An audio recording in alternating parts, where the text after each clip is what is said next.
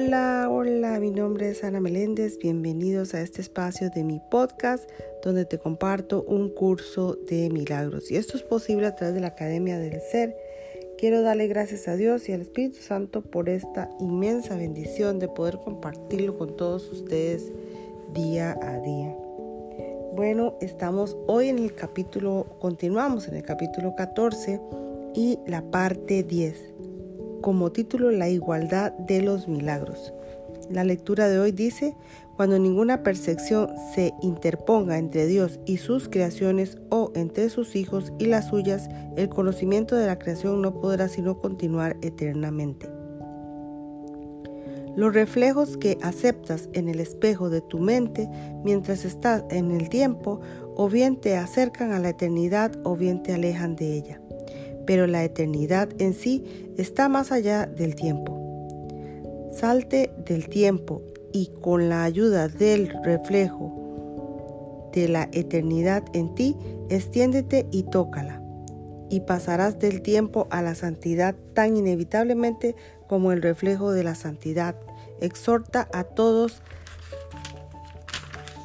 a dejar a un lado la culpa, sea un reflejo de la paz del cielo aquí y lleva a este mundo al cielo, pues el reflejo de la verdad atrae a todo el mundo a esta, y a medida que todos entran en ella, dejan atrás todos los reflejos. En el cielo la realidad no se refleja, sino que se comparte. Al compartir su reflejo aquí, su verdad se vuelve la única percepción que el Hijo de Dios acepta. De este modo aflora en él el recuerdo de su padre y a partir de ese momento nada más puede satisfacerle excepto su propia realidad. Vosotros en la tierra no tenéis idea de lo que significa no tener límites, pues el mundo en el que aparentemente vivís es un mundo de límites. No es cierto que en este mundo pueda ocurrir algo que no conlleve grado de dificultad. El milagro, por lo tanto, tiene una función única y lo inspira, un maestro único que trae las leyes de otro mundo a este.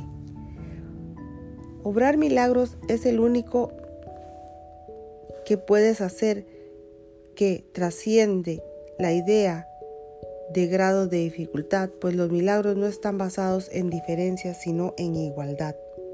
Los milagros no compiten entre sí y el número de milagros que puedes obrar es ilimitado.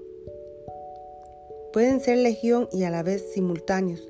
Esto no es difícil de entender una vez que concibes que son posibles. Lo que más cuesta entender es que falta de grado de dificultad que caracteriza al milagro es algo que tiene que proceder de otra parte y no de aquí.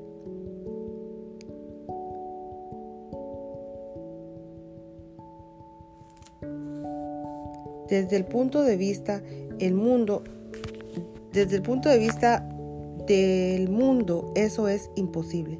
Tal vez te hayas dado cuenta que tus pensamientos no compiten entre sí y de que aún haya conflicto entre ellos. Pueden ocurrir simultáneamente y con gran profusión. Puedes ciertamente estar tan acostumbrado a eso que apenas le sorprende o le sorprenda ya. No obstante, estás acostumbrado también a clasificar algunos de tus pensamientos como más importantes o mejores que otros, como más sabios o productivos o valiosos. Esto es cierto con respecto a los pensamientos que se les ocurre a los que creen vivir separados, pues algunos pensamientos son reflejos del cielo, mientras que otros son los, los suscita el ego, el cual tan solo aparenta pensar. El resultado de todo esto es un patrón zigzagueante y variable que nunca descansa y que jamás se detiene. Se mueve incesantemente por todo el espejo de tu mente y los reflejos del cielo aparecen fugazmente, fugazmente para luego desvanecerse a medida que la oscuridad los envuelve. Allí donde había luz, la oscuridad la elimina en un instante, dando lugar a que patrones que alternan entre la luz y la oscuridad atraviesen tu mente sin tregua.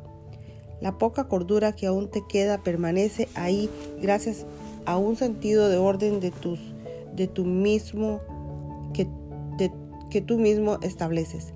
Mas el hecho mismo de que puedas hacer eso y seas capaz de imponer orden donde reina el caos, demuestra que tú no eres un ego y que en ti tiene que haber algo más que un ego, pues el ego es caos y eso fuera lo único que hay en ti.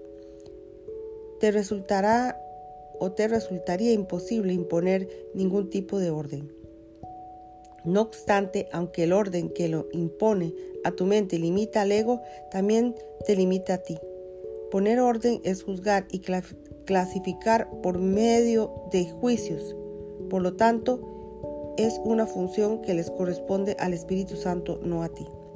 Te parecerá difícil aprender que no tienes ninguna base para poner orden en tus pensamientos. El Espíritu Santo te enseña esta lección ofreciéndote los ejemplos deslumbrantes de los milagros a fin de mostrarte que tu modo de poner orden es desacertado, pero que se te ofrece uno mejor. El milagro responde siempre de la misma manera ante cualquier petición de ayuda. No la juzga, simplemente reconoce lo que es y responde consecuentemente. No se detiene a considerar qué petición es más importante, más urgente o más apremiante. Tal vez te preguntes por qué se le pide que hagas algo que no, requiere que emitas ningún juicio, cuando todavía eres prisionero de los juicios. La respuesta es muy simple. El poder de Dios, no el tuyo, es el que engendra los milagros. El milagro en sí no hace sino dar testimonio de que el poder de Dios se encuentra dentro de ti. Esa es la razón de que el milagro bendiga por igual a todos los que alguna, de alguna manera son participantes en él. Y esa es también la razón de que todos sean partícipes en él. El poder de Dios es ilimitado y al hacer siempre max, hacer siempre que sea el máximo. Ofrece todo a cualquiera que se lo pida. No hay grado de dificultad en esto. A una petición de ayuda se le presta ayuda.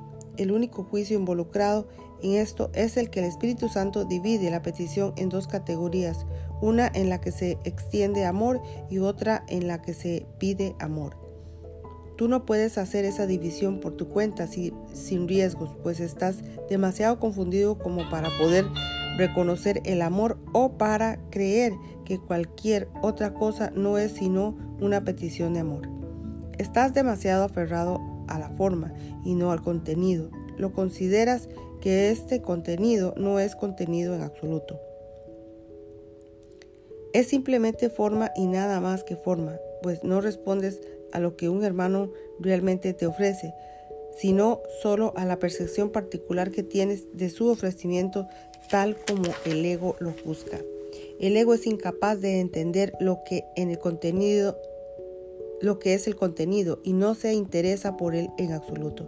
Para el ego, si la forma es aceptable, el contenido lo es también. De otro modo, atacará la forma.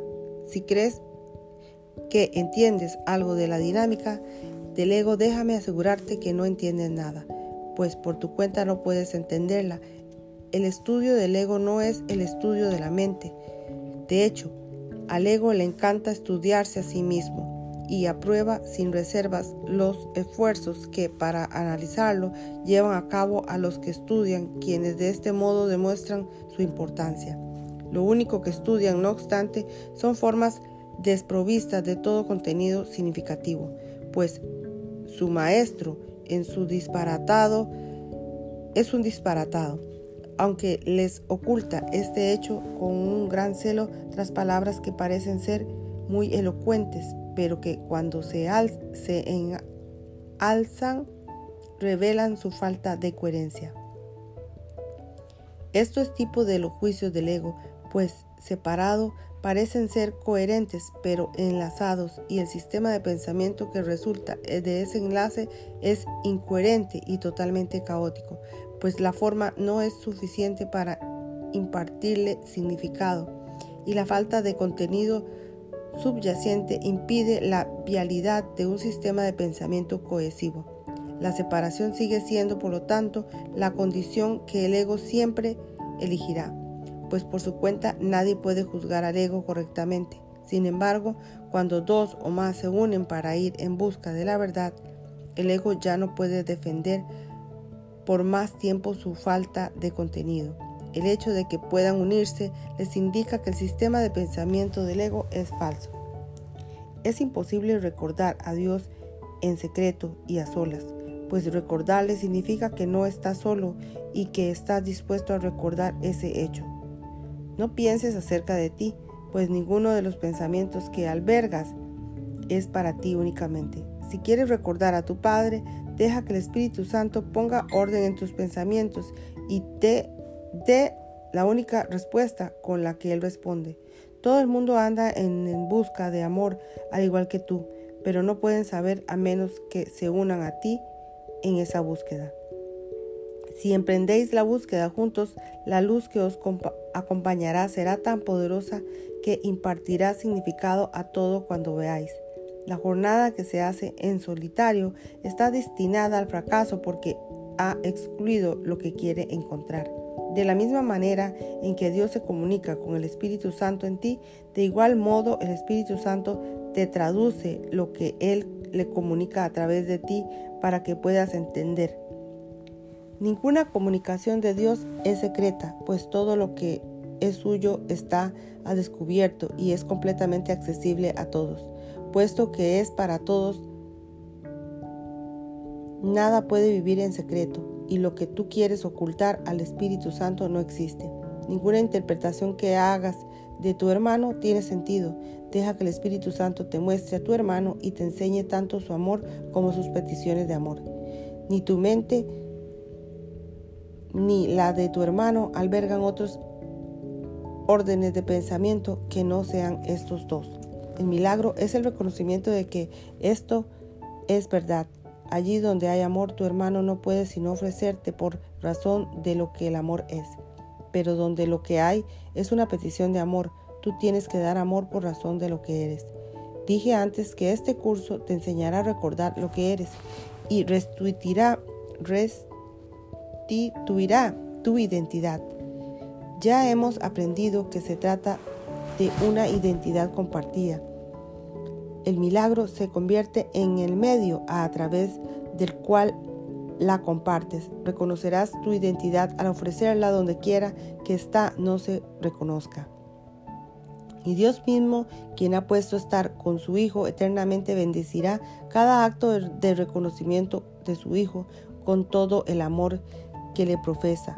El poder de todo su amor estará presente en todos los milagros que le ofrezcas a su Hijo. ¿Cómo podrías entonces haber grados de dificultad en los milagros?